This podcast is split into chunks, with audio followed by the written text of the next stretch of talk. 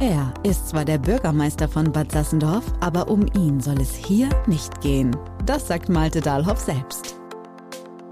Im Podcast Ortsgespräch soll es um euch, die Menschen aus Bad Sassendorf gehen. Eure Geschichten, eure Anliegen und eure Wünsche. Nichts bleibt unbesprochen.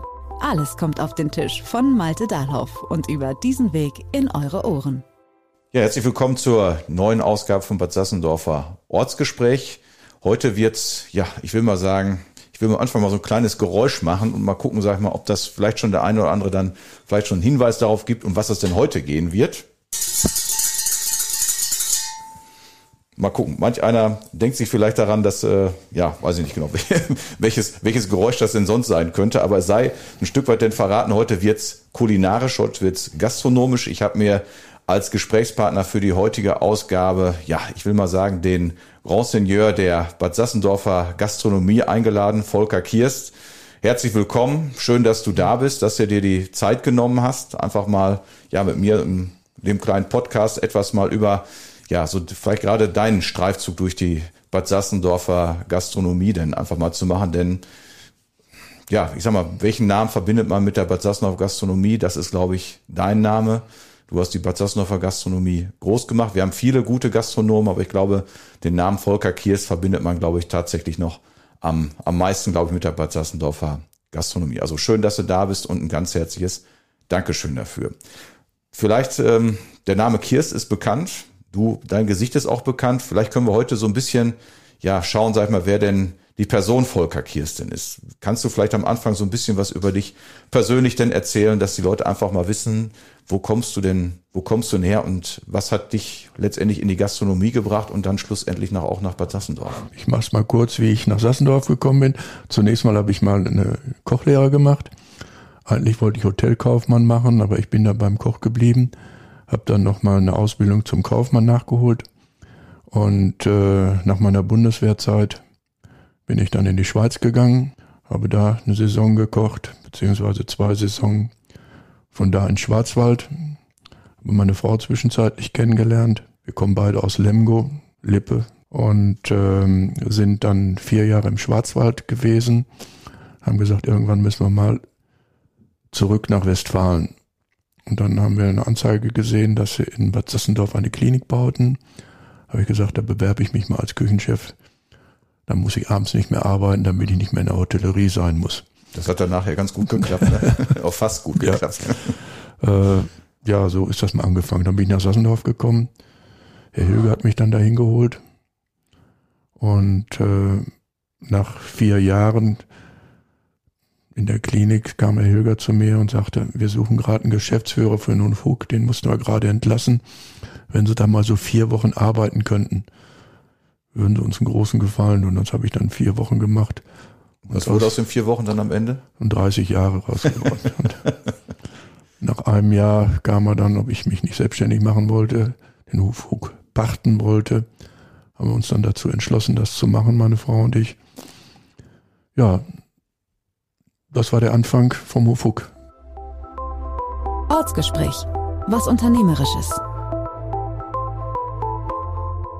Das war der Anfang. Das war ja, ja. Der Hufuk war ja nicht das Ende. Du hast ja wirklich, sag ich mal, äh, eins so viele, so viele Gastronomie denn, äh, denn groß gemacht, was ich immer damit verbinde. Das war so am Anfang, als ich nach Bad Sassenhof gekommen bin, war es ja gerade so, so Kaffee Blaubeere, das Objekt, als du das damals, glaube ich, so gerade denn erworben hattest, äh, auch nochmal. Ähm, das fand ich immer sehr, sehr faszinierend, was du letztendlich aus der Gastronomie gemacht hast. Also heutzutage sagen die Leute immer, alles, was Volker Kiers angefasst hat, hat alles funktioniert. Gucken wir vielleicht mal, was das alles denn, denn so gewesen ist oder alles, denn, alles ja. denn der Stelle noch ist. Welche gastronomischen Betriebe hast du denn alles so ja derzeit äh, unter deinen Fittichen und welche hast du letztendlich auch tatsächlich selber denn entwickelt? War ja auch eine ganze Menge. Ja, ich habe immer den Weinkeller damals gesehen, das war ja damals eine Ruine habe ich gedacht, da muss irgendwas rausmachen. Ein Weinlokal. Ich kam ja aus einer Weinecke im Schwarzwald, da musste ein Weinlokal rausmachen. Alle haben ein bisschen gelacht. Wie kannst du nach Sassendorf kommen und dann ein Weinlokal machen? Hier wird Bier getrunken. Und dann habe ich den Eigentümer von der Ruine, dem jetzigen Weinkeller, angesprochen. Ich sage, möchtest du nicht da was rausmachen? Ich hätte eine Idee. Ja, sagte, wir werden uns mal eine Gemeinde wenden, ob wir da überhaupt bauen dürfen. Anfänglich wurde das abgelehnt. Das war damals mit Denkmalschutz noch nicht so. Und nach einem Jahr rief er mich dann an und sagte, ich habe eine Genehmigung, wir können anfangen. So sind wir angefangen, den Weinkeller zu bauen. Ich habe das Innere gemacht und der Herr Bilke hat das Äußere gemacht. Der war Bauingenieur und auch Eigentümer der ganzen Immobilie. Ja, und als wir dann den Weinkeller gemacht haben, nebenbei hatte ich da den Hofug auch noch zu machen, mhm. dann äh, sagte er, ja, da haben wir ja noch einen, so eine Waschküche und Garagen, da können wir eigentlich noch was rausmachen. Da haben wir dann noch Oma Brinks daraus gemacht. Und aus dem Hotel, was da angeschlossen war, haben wir dann das Café Wunderbar und das Gästehaus Brings gemacht. Parallel dazu kam dann Herr Hilger wieder und sagte, wir haben hier noch ein Gästehaus, da müssen wir auch noch was rausmachen. Und das lief alles so im Zeitraum von fünf, sechs Jahren ab. Und äh, ja. Also keine Angst vor Langeweile wahrscheinlich und abends wahrscheinlich auch wenig Einschlafprobleme, wenn so ein Tag nee, dann vorbei gewesen ist. Ne? Sehr, sehr stressige Zeit. Ja. Und äh, ja gut, es hat Spaß gemacht und äh, ich muss dazu sagen, äh, es hat auch jeden Tag richtig gebrannt bei mir. Ich wollte immer wieder und immer wieder. Also es hat richtig Spaß gemacht und ja man muss dann auch schon mit Herzen dabei sein und ja, wie sagt man so schön, Vollblutgastronom bin ich dann gewesen oder bin ich immer noch. Ja, ich glaube, das ist nicht nur die Küche, glaube ich, die ich dann auszeichne, sondern glaube ich ganz viel immer, ja, ich sag mal, die Liebe zum Detail.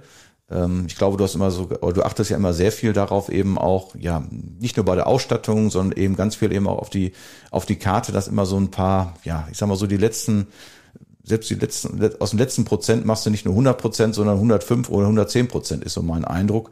Äh, also gerade wenn man in den Weinkeller, bin ich auch sehr gerne und meine Frau und ich auch sehr gerne, ähm, wenn man da eben sieht, sagen wir, wie viel, ja, auf welche Details du letztendlich dann auch mal geachtet hast. Das ist in sich dann nachher insgesamt ein, ja, sehr stimmiges Gesamtkonzept auch geworden. Ja. Was, was hat dich denn, ist das einfach eine, eine Gabe der Natur? Ja, weiß ich nicht, ob das eine Gabe der Natur ist. Aber äh, es hat mir immer Spaß gemacht. Und wenn man an einem Beruf Spaß hat, dann, dann entwickelt man das auch. Ne? Und äh, ich habe immer darauf geachtet, dass wir eben auch bodenständig geblieben sind. Besonders im Weinkeller haben wir eine sehr bodenständige westfälische Küche gemacht. Als ich im Hofug angefangen bin, da hatten wir damals einen Stern, einen Michelin-Stern. Das war sehr schwer, den auch zu halten. In der damaligen Zeit war es schwer, Personal zu bekommen, so wie heute auch. Ich würde sagen, da schließt sich der Kreis ein Stück weit, ne? Ja, ich weiß noch, es gab keine Köche zu der Zeit und wo man überall versucht hat beim Arbeitsamt. Und dann lernte ich einen Chinesen kennen, der sagte, in China gibt's genug Köche.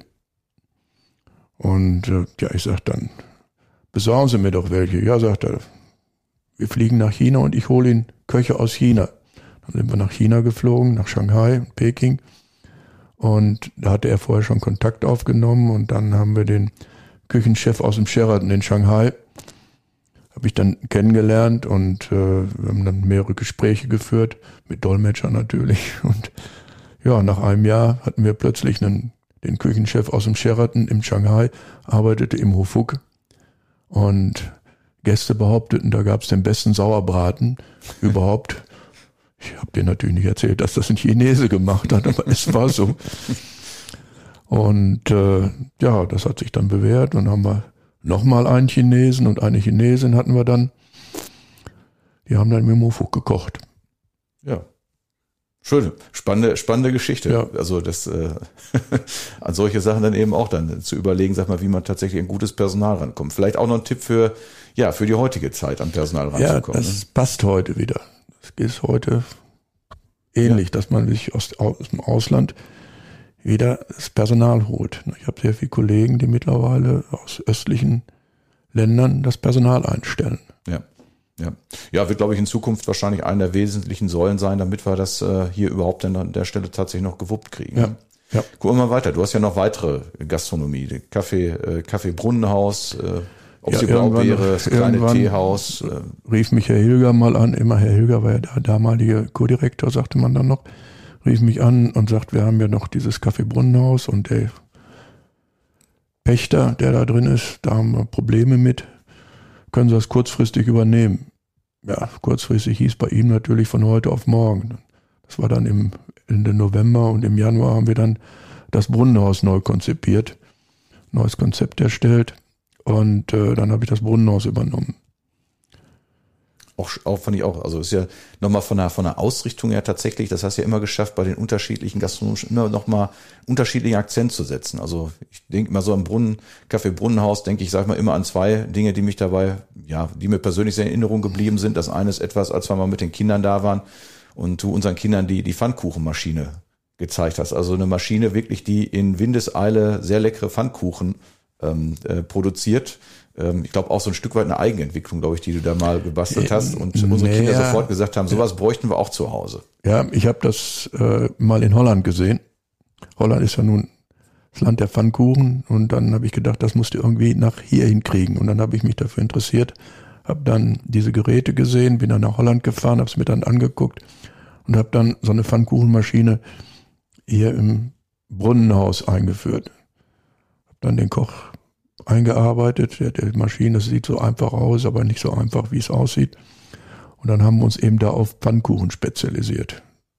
Gab natürlich noch andere Sachen, aber so haben wir uns natürlich so ein bisschen von den üblichen, üblichen Gastronomie abgesetzt. So hatten wir immer irgendwelche Schwerpunkte. Ja. Das war da eben der Pfannkuchen. Ja, das kleine Teehaus, etwas, was ja wirklich für Bad Sassendorf, glaube ich, wirklich so ein kleines Kleinod auch ist. Ähm, Finde ich persönlich ganz charmant, wenn man da jetzt reinguckt. Ja. Denn man verbindet es von außen, sage ich mal, mit so einem typisch westfälischen Fachwerkhaus. Wenn man reinguckt, habe ich das Gefühl, ich bin auf einmal ja irgendwo an der Nordseeküste, habe das Gefühl, ich sitze in so einer kleinen Teestube rein. Wie bist du denn darauf gekommen?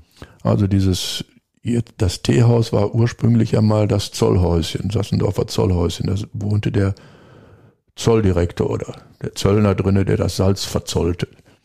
Und die Kurverwaltung hat das ganze Objekt dann erworben. Das war eine Ferienwohnung oder ein Ferienhaus. Und das haben wir dann auch mit vermarktet, aber das lief nicht so richtig, weil es im Kurpark, die Leute konnten da schlecht mit dem Auto vorfahren. Und äh, dann haben wir gesagt, Gott, da machen wir ein Teehaus raus. Dann habe ich mir sowas auf Sylt mal angeguckt, habe da gesehen, wie deshalb auch dieses bläuliche alles da drin. Und dann haben wir das Teehaus eben oder haben das Teehaus da ein bisschen umgebaut, innen drin eingerichtet. Und so ist das Teehaus entstanden. Ortsgespräch, der Podcast. Ja, ist auch mal ganz was anderes. Wenn man, wenn man ja. reinkommt, also echt habe ich das Gefühl immer, als komme ich in eine ganz andere, ganz andere Welt. Und mit den ganzen Teesorten, also wirklich schon Chapeau, finde ich total interessant. Und dann gucken wir nochmal in Richtung Kaffee Blaubeere. Das ist ja, sag mal, das, das ja. Gebäude mit der, ja, das, die letzte, das letzte, die letzte Siedehütte tatsächlich historische. Äh, und ich finde das ganz interessant, was hat denn äh, Rudolf Filger damals hinten in dem Torbogen reingeschrieben, Gott schütze dieses Haus vor Donner, Blitz und Ortssanierern, glaube ich. Ne? Ja, ja, das hat er auch recht gehabt damals. Das sollte nämlich abgerissen werden, er hat das dann erhalten. Ne? Ja. Da war ursprünglich mal die Kurverwaltung drin. Mein erstes Vorstellungsgespräch in Sassendorf hatte ich dort bei Hilger in der Kurverwaltung, in dem jetzigen Blaubeere. Da nahm alles sozusagen seinen Anfang. Ja, und äh, dann wurde das ja ein bisschen, dann war es nachher ein Ärztehaus, da war ein Arzt drinne und ach, waren so viele Sachen da drin. Und dann habe ich, kam er hier, was sollen wir damit machen? Das steht frei. Ich sagte, machen Sie doch irgendwie einen Kaffee oder was da rein. Aber damals war das irgendwie in der Ortsplanung nicht vorgesehen. Das hätte irgendwas mit Diät und Kuren sein dürfen. Da habe ich gesagt, machen wir ein Diätkaffee daraus. Das die, Karte, die Karte spricht heute nicht mehr so viel von Diät, glaube ich. Nee, ne? nee. Und ja, war auch nicht so, war aber anfänglich hatten wir sehr viele diätetische Sachen da drin, also mit Säften und mit Joghurt und das Reis und sehr vielen Dingen, die ja für die Kurgäste gedacht waren. Ja, man muss natürlich auch denken, wenn einer so einen harten Kuralltag hinter sich hatte, der muss ja natürlich auch wieder zu Kräften kommen. Ne? Ja, und so sollte das auch dann nach außen hin dargestellt werden, beziehungsweise der Bauantrag wurde dann darin hin so ausgelegt. Und ja, dann so entstand die Kaffee Blaubeere. Irgendwann habe ich die mal dann erworben. Bis dato habe ich sie dann noch gepachtet von der Kurverwaltung. Dann irgendwann hat mir das man, hat man mir das zum Kauf angeboten. Und ich meine, jetzt die Speisekarte, sag mal, spricht auch viel dafür, dass man sagt, man kommt da ganz gut zu Kräften. Ne? Also ja. wenn ich gucke, sag mal, die, die Tortenstücke, äh, die da so serviert werden, also die sind tatsächlich, also nicht, nicht kleindimensioniert, sondern tatsächlich so, dass du dann auch wirklich gut zu Kräften an der Stelle kommst. Ne? Und ja. sieht ja, glaube ich, gerade so am Wochenende insbesondere, wenn die Leute dann nicht nur bei dir den einkehren dann in der Blaubeere, sondern glaube ich auch häufig gibt's ja auch, gibt's viele, glaube ich, die den Kuchen auch gerne mit nach Hause nehmen. Ne? Ja, wir haben sehr viel außer Haus verkauft. Ursprünglich haben wir den Kuchen selbst gebacken. Ich weiß nicht, ob du das noch weißt. Nee, das muss vor meiner Zeit gewesen sein, glaube ich. Ja, da war das, das Café Sauerland in Soest. der Herr Sauerland ist ein guter Freund von mir, der dann irgendwann mal sagte, was ich beliefer dich zwar immer mit Kuchen, aber ich will jetzt aufhören. Ich schaff das nicht mehr. Willst du das nicht übernehmen? Dann habe ich irgendwann das Café Sauerland, also die Konditorei Sauerland in Soest übernommen mit der Produktion und haben dann da selbst produziert. Hatten wir sechs Konditoren angestellt. Der Sauerland hat immer noch ein bisschen die Hand darüber gehalten und das hörte dann auch noch dazu. Wir hatten dann unseren eigenen Kuchen. Jetzt kriegen wir den Kuchen von einem Bäcker aus Büren oder einem Konditor aus Büren. Für alle Häuser, für alle Objekte. Ja. Und dann gucken wir nochmal in das äh, ein Objekt dann mal rein, was ja, ja auch brummt, wenn ich das so richtig mitkriege, das Cappuccino. Da habe ich auch das Gefühl, sagen wir mal, wenn man, oder wenn ich mal mit äh, ja, Gästen unterwegs bin von, von außerhalb, die sich, wenn ich mit denen unter der Woche meinetwegen da einkehre, die sich an der Stelle immer wundern, wie man es denn hinkriegen kann, in so einem Ort unserer Größenordnung äh, tatsächlich unter der Woche auch so einen Laden vollzukriegen. Also das Cappuccino ist ja auch etwas, ähm, ja, italienische Landhausküche ist ja nochmal eine ganz andere Ausrichtung. Wie bist du denn dazu gekommen? Also mich hast du. Geraten, Hilge hat angerufen und gesagt. nee, Hilge diesmal nicht mehr. das war dann vom Blo. ja gut, das war der Nachfolger äh, von Rudolf Hilger. Ja, ja, das äh, Objekt hat die Kurverwaltung gekauft damals. War vorher eine Familie Linksen drin. Und äh, dann rief er mich an, sagte, mach doch mal irgendwie ein Konzept, was wir daraus machen können. Da ist er, bietet sich irgendwas Gastronomisches an. Oben drinnen war ein Hotel. Und ich habe mich früher mal darüber geärgert, wenn die Gäste kamen und sagten, wir waren bei unserem Italiener. Keiner sagt, wir waren bei unserem Deutschen oder so. Immer, wir gehen zu unserem Italiener. Wie gesagt, weißt du, das können wir eigentlich auch. Warum soll ich als Deutscher nicht ein italienisches Restaurant machen können? Und da ich mich immer sehr mit der italienischen Küche befasst habe, hm, habe ich ein Konzept erstellt mit offener Küche. Wir haben ja, wir kochen ja vorne als Show-Cooking-Küche und äh, ja, dann haben wir das Konzept erstellt. Das Hotel wollte ich nicht mehr mitmachen. Da habe ich dann der Kurverwaltung gesagt, da suchen wir jemanden, der das Hotel betreibt. Das hat dann jemand anders gemacht. Und so ist das Café Cappuccino oder beziehungsweise Cappuccino entstanden. Ja. Ist auch, finde ich immer, auch das ist etwas, äh, auch wenn manch einer jetzt vielleicht irgendwie äh, von den Zuhörerinnen und Zuhörern nachher den Überlegen macht, nach dem Motto, redet ihm die ganze Zeit nach dem Mund, aber da bin ich tatsächlich von sehr überzeugt, dass man auch dann diese, sag mal in Anführungsstrichen kleinen Details, wenn beispielsweise dann diese, diese äh, äh, wenn man im Außenbereich jetzt meinetwegen mal guckt und dann die, gerade im Sommer dann abends also kleinen, ja, diese kleinen Kerzen sind das ja nicht diese äh, Fackeln. Diese Fackeln, genau. Wenn sie ja. Fackeln da letztendlich dann aufgebaut sind, das hat natürlich schon richtig, richtig Charme hat das schon. Also wie, wie kommst du sag ich mal, auf diese Ideen, Sachen dann nicht nur konzeptionell auszurichten, sondern eben auch bei der, bei der Einrichtung auf solche, solche vielen Details zu, drauf zu achten. Für Zuhörer und so. Für mich ist das, sag ich mal, insofern etwas Besonderes, äh, weil ich zu Hause äh, noch nicht mehr beteiligt werde, quasi bei der, welche, welche Vorhänge denn aufgehängt werden. Da bin ich eher derjenige, der dann sich um die Montage kümmern darf, aber so farbliche Auswahl und gestalterische Auswahl, äh, ja, da ja, sage ich an der Stelle jeder seine Stärke, das ist nicht meine Stärke. Also man sieht ja viel, ich komme ja viel rum und gucke mir auch sehr viel ab, wenn ich irgendwo bin, im Ausland oder in Deutschland. Dann hat man auch gute Berater, Inneneinrichter. Und äh, ja, dann berät man das und dann irgendwie wird so ein Konzept dann erstellt.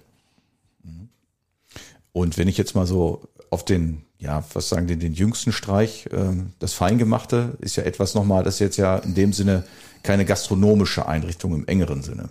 Wie bist du letztendlich auf den Teil gekommen, dass man, oder sag vielleicht kurz nochmal, was das, was, wie das Feingemachte letztendlich aufgebaut ist, was man da machen kann?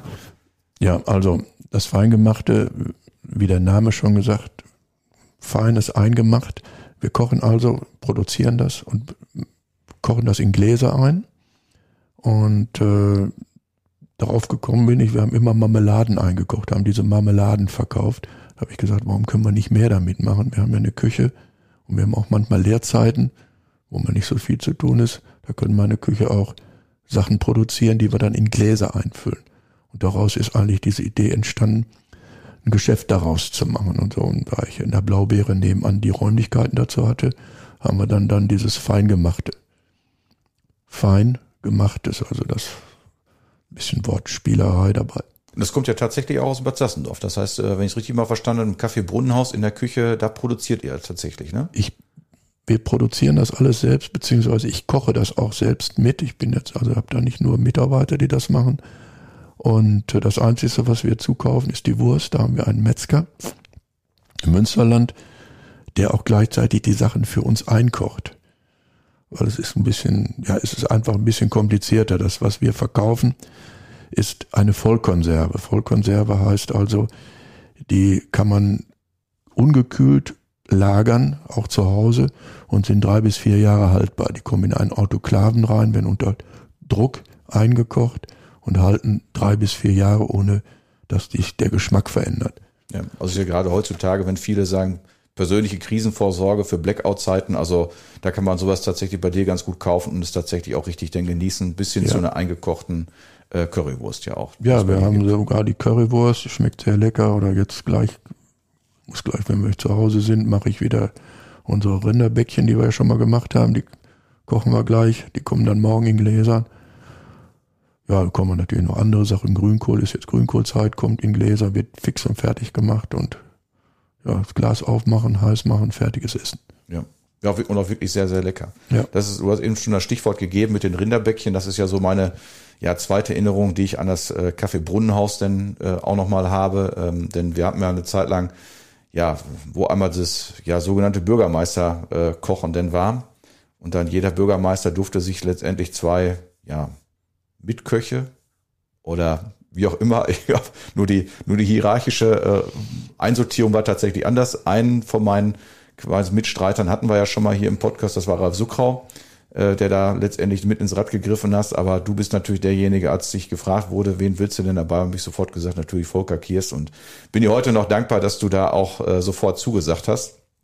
Denn letztendlich, sag ich mal, als wir mal das kleine Probekochen hatten, als wir dann die Rinderbäckchen ähm, tatsächlich im Café Brunnenhaus dann mal gemacht haben, da war ich doch durchaus sehr, sehr beeindruckt, weil mein erster, ja, dass ich mal ein bisschen mitarbeiten durfte in so einer ja, größeren Küche, nicht nur was für einen häuslichen Gebrauch und äh, mit dieser großen Pfanne, die man da in alle Richtungen dann irgendwie so drehen kann und ja, mit äh, persönlich bin ich immer dann sehr beeindruckt, als du letztendlich gesagt hast nach dem Motto, da muss man also nicht mit einem Maßbecher äh, an viele Sachen rangegangen bist, sondern einfach gesagt haben, das habe ich, das habe ich im Blut, da habe ich ein Gefühl für, äh, nimmer so viel, nimmer so viel und am Ende muss ich sagen, es hat wirklich fantastisch denn geschmeckt. Also selbst unsere jüngste Tochter, die sonst immer von zu Hause so ein bisschen, ja, ich sag mal, mäkelig ist äh, oder gewesen ist, darf ich jetzt heute nicht mehr sagen. Die hört den Podcast auf, sonst kriege ich wieder Schimpfe, äh, wenn ich da irgendwas Falsches dann sage. Aber als ich die Rinderbäckchen dann, die wir mal gekocht hatten, dann mit nach Hause gebracht habe, oh, die war auch sofort dabei. Das schmeckt aber lecker. Das schmeckt aber lecker. Also das ist äh, auch etwas, das fand ich damals auch sehr, sehr beeindruckend. Wir haben es nachher zu Hause auch am Weihnachtsfeste, denn glaube ich am ersten oder zweiten Weihnachtsfeiertag damals mal zu Hause meine Frau nicht nachgekocht. Die hat sofort gesagt, ab jetzt bist du dran. Ähm, aber da kommt wieder das mit dem, mit den unterschiedlichen Talenten. Also ich konnte so ein bisschen dann noch aus dem Kopf wiedergeben, was wir denn da so gemacht haben. Äh, und meine Frau hat es mit dem Geschmack auch wirklich gut hingekriegt. Aber ich muss sagen, ich bin beim Abschmecken oder sowas so, hm, da brauche ich tatsächlich, glaube ich, eher eine, eine Anleitung. Das ist mit dem, mit dem Gefühl noch nicht, noch nicht ganz so. Aber diese Rezepte, darauf wollte ich eigentlich hinaus. Äh, diese Rezepte, die überlegst äh, du dir alle noch, alle selber, ne? Ja. Die Kompositionen. Fällt einem manchmal nachts ein, wird man wach, dann kommen man manchmal die guten Ideen. Im Urlaub kommen mir manchmal auch gute Ideen, wenn der Kopf frei ist. Ne? Ja, ja. Wie lange bist du jetzt schon in Bad Sassendorf als Gastronom unterwegs? Äh, 50 Jahre. 50 Jahre. Letzten Monat 50 Jahre. Ja, da darf ich ja nochmal ganz herzlich gratulieren. Ja, das ist ein goldenes, ein goldenes Jubiläum. Ja. So ein Stück weit ja eben auch, was man sagt, dann kann man das durchaus immer mit den, ja, mit dem goldenen Zeitalter denn, denn verbinden. Ähm, guck mal jetzt mal, du hast eben das Thema Fachkräfte eben angesprochen. Dann hattest du letztendlich ja, haben wir in den letzten Jahren auch so ein bisschen was hinter uns gebracht, das Thema Corona ähm, ist jetzt etwas, was ja sein Schrecken denn, glaube ich, dann einigermaßen denn verloren hat und jetzt sind wir alle so ein Stück weit in Richtung Normalität, äh, dass wir damit dann eben umgehen. Wie war äh, denn denn die Zeit für dich als als Gastronom und ja, also am Anfang war es sehr schwer, ne? wenn man so aus dem vollen Leben, aus dem vollen Berufsleben plötzlich rauskommt und die Betriebe stehen leer, Mitarbeiter haben keine Arbeit. Gut, wir haben natürlich die Mitarbeiter sind unterstützt worden. Kurzarbeit.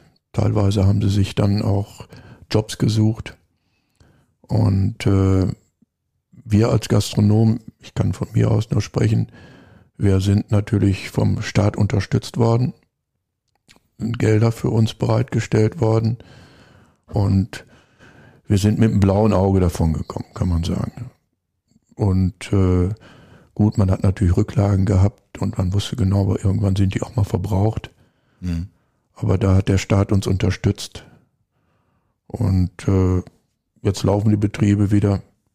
Ja, wie war das denn so? Sag mal, als dann so nach dem ersten Lockdown, ich weiß, dann hatten wir zwischendurch auch immer mal wieder Kontakt, wo du sagtest, oh, es darf aber jetzt kein zweiter kommen. Der kam dann ja tatsächlich. Wie ist denn so, wie sind deinen Läden denn so, so gelaufen? Wie kamt ihr aus den Lockdowns denn so raus? Ist das langsam angelaufen? Also, ähm, du meinst jetzt, wie die Gästefrequenz war dann? Genau. Also, als das aufhörte mit dem Lockdown, da sind die Leute, haben die Betriebe gestürmt. Ja. Bei uns jedenfalls. Sassendorf wurde dann überlaufen. Das war der erste Sommer. Da sind die Leute nicht weggefahren, konnten ja teilweise nicht fliegen oder wollten nicht und waren dann in Deutschland und haben natürlich alle die Naherholung gesucht. Und da wurden wir natürlich in Betrieben überlaufen und hatten kaum Personal, um das zu bewältigen. Ja, ich weiß, das ist eine deiner Mitarbeiter, als meine Frau nicht mehr im Cappuccino gewesen sind, eines Abends, das war auch relativ früh nach dem, nach dem Lockdown, ich weiß nicht, ob es der erste oder der zweite war, aber die dann sagte, ach, sagte, ja, da muss ich erstmal das Laufen wieder richtig lernen. die war auch dann, sagte, das war ich so eine Woche später, ich sage, und? Ja, sagte, das, das ging so flott, also da haben wir gar keine Chance. Das musste man nicht lernen, das äh, muss man sich gar nicht aktiv drum kümmern, weil einfach die, so viele Gäste da waren, die gesagt haben, ging nicht anders. Und du hast ja immer zwischendurch gesagt, dass ja auch ein Teil deiner, deiner, deiner Servicekräfte sind dann ja auch, äh, meinetwegen Schülerinnen oder Studenten, wo du mal zwischendurch sagtest, als, dass du zum Beispiel gemerkt hast, als in Soest die Fachhochschule dann eine Zeit lang dann auch tatsächlich geschlossen war, da war es in der Tat, sag ich mal, beim Thema Fachkräfte eben zu gewinnen, eben auch dann, äh, die sich nebenher dann noch ein paar Euros denn eben in der Gastronomie verdienen wollen, äh, dass das schon ganz schön schwer war, ne? Ja. Ja, wir hatten das Schlimme war, die Studenten, die wurden ja, kriegen ja keine Kurzarbeit, kriegen ja kein Kurzarbeitergeld. Die haben sich natürlich alle andere Jobs gesucht. Und äh, wir haben ja sehr viel Aushilfen auch, gerade in den Cafés, wo wir so Schwerpunktzeiten haben, samstags, sonntags. Und da brauchen wir Studenten und diese haben sich natürlich alle anderweitig orientiert und das mussten wir dann alles wieder uns neu erarbeiten. Wir mussten neue einstellen, die einarbeiten und so weiter. Und das hat am Anfang schon zu Problemen geführt. Allgemein überall in der Gastronomie. Ja, das hört man ja tatsächlich überall. Ja. Also alle, die letztendlich in dem Bereich sind, das habe ich dieses Jahr ganz oft auch auf äh, Schützenfesten gehört oder Stadtfesten auch mal gehört, dass die gesagt haben, die Leute, um alleine manchmal eine Theke oder einen Bierwagen dann zu besetzen, das ist schon in der Tat, sage ich mal, relativ relativ äh, herausfordernd, Leute dafür zu finden. Ich meine, man muss sich immer überlegen, diejenigen arbeiten dann, wenn wir eben, ja, Freizeit dann eben gerne genießen und sagen, wir nutzen unsere Freizeit, gehen gerne ins Restaurant. Das ist natürlich das, wo man eben, wenn man ja, sich das bewusst wird, wo andere tatsächlich denn für, für arbeiten. Ob es jetzt dann eben unter der Woche ist, am Wochenende, ja, Sonnen, Feiertags, die hohen Feiertage, Weihnachten, Silvester. Du hast gerade auf der Hinfahrt schon mal gesagt, sag mal, dass äh, Weihnachten, Silvester für, für dich oder für dich und deine Frau eine ganze Zeit lang ein Fremdwort auch war, ne? Ja, ich habe mein Leben lang Weihnachten und Silvester gearbeitet. Ich kannte das gar nicht anders schon in der Lehre. Und als wir das erste Mal Weihnachten und Silvester nicht mehr im Betrieb waren, weil wir im Urlaub waren und die Betriebe waren ja nicht mehr, das war ja kein Hotel mehr, kein Hotelbetrieb mehr, war das schon ein bisschen komisch, Heiligabend. Wir haben ja keine große Familie. Wir waren dann im Hotel mit fremden Leuten Heiligabend gefeiert. Habe ich noch erzählt, was ich sonst Heiligabend immer machte. Die Hausgäste begrüßt, Weihnachtsgeschichte vorgelesen und so weiter. Das war schon eine Umstellung. Jetzt hast du ja, sag ich mal, ja fast kennst kennst eigentlich so gut wie jeden äh, Gastronomiebetrieb äh, in, in Bad Sassendorf. Gucken wir doch mal in die Kuriositäten rein. Du hast gesagt, den, den Hofuk hast du tatsächlich äh, viele, viele Jahre, Jahrzehnte tatsächlich gehabt. Was gab's da denn mal so für, für Besonderheiten? Und Hinweg hast du mir diese Geschichte erzählt mit den Kindern zum Beispiel. Ja, wenn wir hatten zum Beispiel, ich habe immer schon Febel für Kinder gehabt in der Gastronomie, weil es sind ja die Gäste der Zukunft. Und wenn zum Beispiel zu uns die Kinder kamen, die kriegten dann erstmal einen großen Malbogen und da konnten sie dann den Hofuk so malen, wie du ihn siehst und nahmen dann an einem Wettbewerb teil. Einmal kriegten sie einen Gutschein. Wenn sie 16 Gutscheine hatten, dann konnten sie Ehrenhucki werden. Ehrenhucki heißt also, sie durften dann in die Küche kommen, wurden vom Küchenchef begrüßt, durften sich dann so viel Eis holen, wie sie wollten.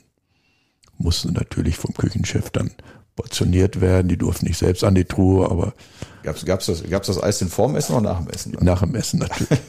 und wenn sie dann Ehrenhucki wurden, dann kamen dann die Köche und die Serviererinnen alle an den Tisch, haben die dann, ich habe dann so einen großen Kochlöffel genommen und habe sie dann so auf die Schulter zum Ehrenhucki geschlagen.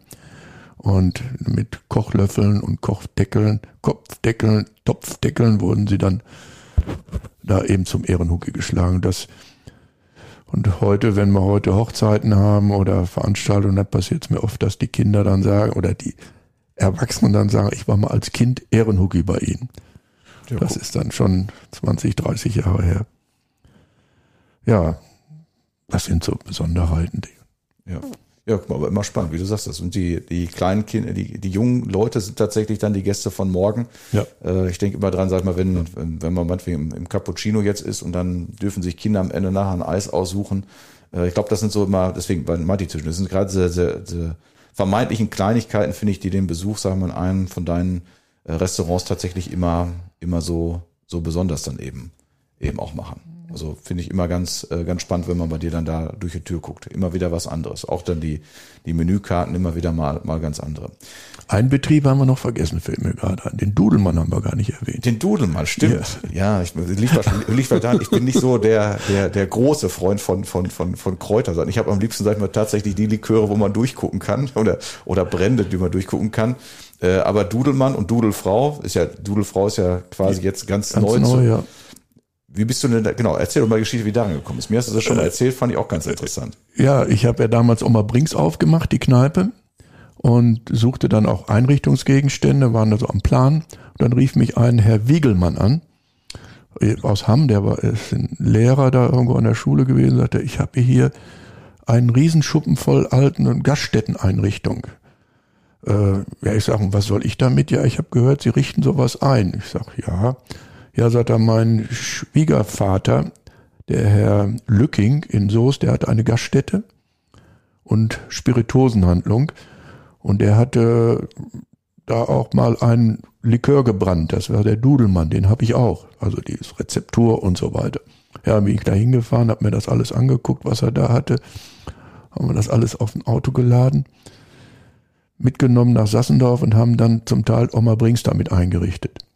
Und er hat mir dann äh, die Rechte gegeben, den Dudelmann zu vermarkten. Ich sag, was wollen Sie denn dafür haben? Ich denke, um Gottes Willen, so viel Geld hast du gar nicht mit. Ja, sagt er, wenn Sie mich mal zum Essen einladen in Mofuk, dann oh. dürfen Sie die Rechte von dem Dudelmann so und so habe ich den Dudelmann dann erworben, habe den dann auch schützen lassen. Und den haben wir dann in Soest eben zur Kirmes im Angebot. Ortsgespräch, der Podcast. Und die ganzen Sprüche, die dann mit dem Dudelmann immer einhergehen, wie kommt ihr an die Sprüche dran? Ja, da, ich ging dann zu meiner Werbeagentur. Ich sage, wir müssen da jetzt mal so ein bisschen so für die Werbung das alles so ein bisschen vorbereiten. Und dann kam ein Freund von mir rein und der hieß zufällig auch Volker. Und äh, wenn der Volker nicht mehr kann, sagte er, dann trinkt er einen Dudelmann. Oh, ich sag, das hört sich gut an.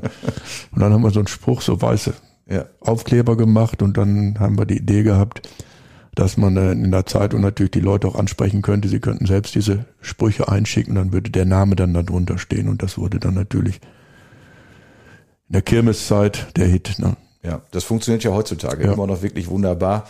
Äh, ich meine, dass man abends dann die, die Verabredung, die obligatorische Verabredung, irgendwann eines Abends trifft man sich dann mal am Dudelmannstand äh, ich glaube, die Auswärtigen gucken einen immer an. Das ist so ähnlich, wenn man nachher sagt, irgendwie in Soest WK Rolltor. Das kennt auch, sagen wir, diejenigen, die es von früher kennen. Aber der Dudelmannstand ist ja tatsächlich wirklich eine feste Institution und kann man sich ja auf der Kirmes gar nicht, ja. gar nicht wegdenken so richtig. Ja, ja, auch spannend. Äh, du hast ja auch ein paar andere Sachen nochmal gemacht. Ich denke so an so ein paar Märkte. Ähm, Ob es jetzt so der, der Handwerker- und Bauernmarkt, das ist, glaube ich, auch so ein Stück weit eben auch, auch auf dich noch, mit zurückzuführen. Das habe ich, ne? damals eingeführt in Sassendorf.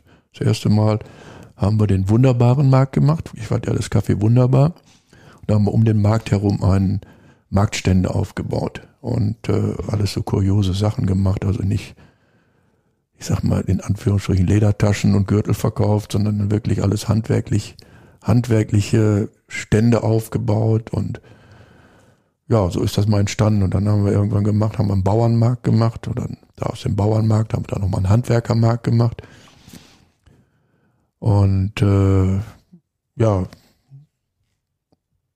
so hatte sich letztendlich auch das wieder, wo ich mal, wo wird die Leute, glaube ich, und wenn man das alles so hört, die Leute durchaus zurecht sagen, was der, was Volker Kiers angefasst hat, äh, das hat funktioniert. Also der Ruf eilte nach wie vor noch immer, immer voraus und es scheint ja auch so zu sein, würde ich sagen, dass es gut, gut funktioniert hat. Ne? Also glaube ich schon.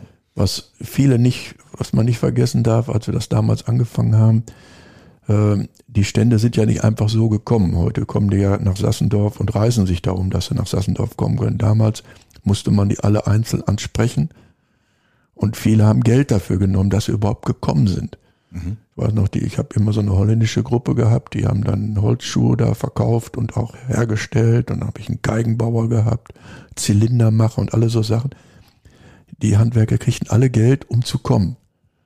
Dann haben die im Mofuk gewohnt teilweise auch im Maritim. Das muss ich auch immer alles noch bezahlen.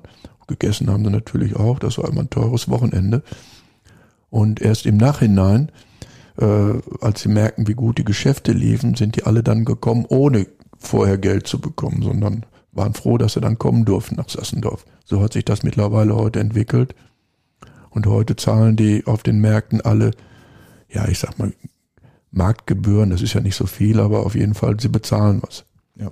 Ja, und die Märkte funktionieren bei Zassendorf ja. auch. Das war, das erinnere ich mich immer dran, als wir so den ersten Markt hatten. Das war dann in der, äh, nach dem zweiten Lockdown, glaube ich, oder in dem, in dem Herbst, zumindest im zweiten Corona-Herbst.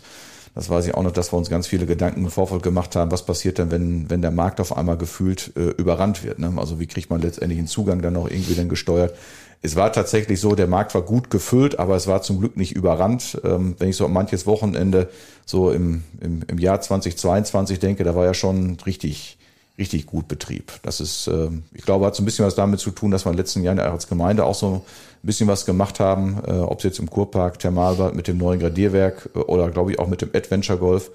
Ähm, wie hast du das so wahrgenommen, was die Zielgruppen jetzt eben angeht? Bad Sassendorf war ja früher mal so, hat ja so ein besonderen Ruf in eine Richtung, aber ich glaube, jetzt äh, habe ich, hab ich persönlich das Gefühl, dass auch wieder, also mittlerweile auch einige jüngere Menschen den Weg dann nach Bad Sassendorf finden. Also das Publikum im Kurpark hat sich sehr geändert. Früher kamen überwiegend Mittelalter, auch ältere Leute, die teilweise es verbunden haben mit einer Kur oder Besucher. Und jetzt kommen sehr, sehr viele junge Leute auch. Die haben ja diesen Adventure Park, das du gerade erwähnt. Und äh, da hinten der Spielplatz am Ende des Kurparks und auch die ganzen anderen, äh, zum Beispiel die Steine da im, im Wasser, die da in dem äh, Bach liegen, wo die Kinder alle drauf rumspringen und so. Es kommen jetzt sehr viele junge Leute nach Sassendorf, die Kinder und äh, das hat sich alles gewandelt. Und das nehme ich mal daraus, ist deinem Geschäft eher nicht abträglich, ne? Nein, sehr zum Vorteil.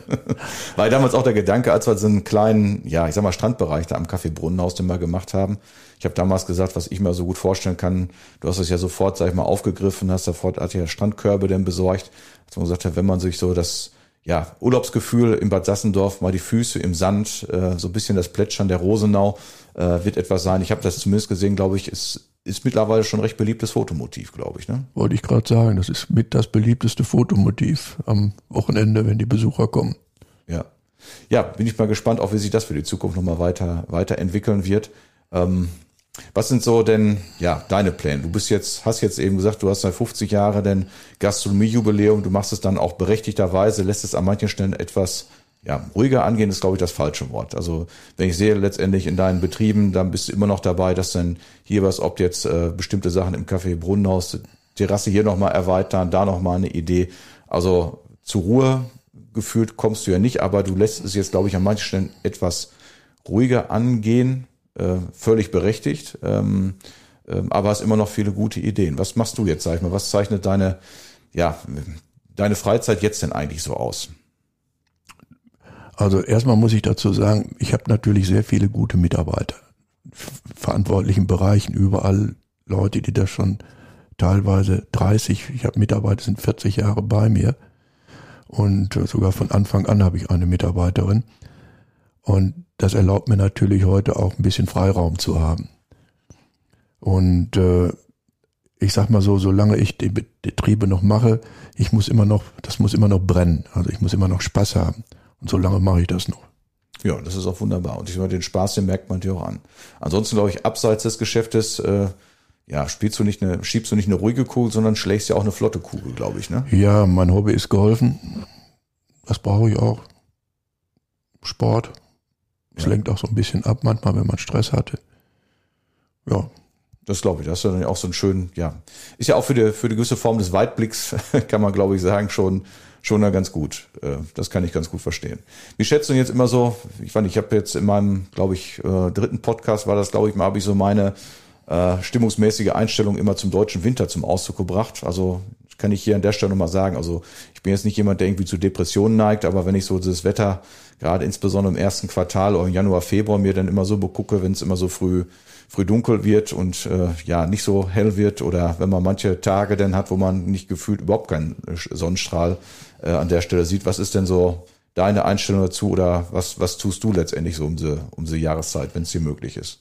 Wenn es mir möglich ist, fahre ich gerne in den Süden zum Golfspielen. ja, finde ich, finde ich gut. Würde ich, glaube ich, auch machen, aber vielleicht kommt das tatsächlich irgendwann mal später. Also bist du so ein richtiger, ja, Zugvogel, dann so immer der Sonne hinterher sozusagen. Ja, im Winter, wenn ich es mir beruflich kann ich es mir dann erlauben. Ja. Und dann muss ich auch ein bisschen raus, ja. Ja. Ist ja gerade so, gerade das sagt man ja so, das erste Quartal in Bad Sassendorf so ein Stück weit ja, saure Gurkenzeit in, äh, in Bad Sassendorf, dass da gar nicht so viel los ist.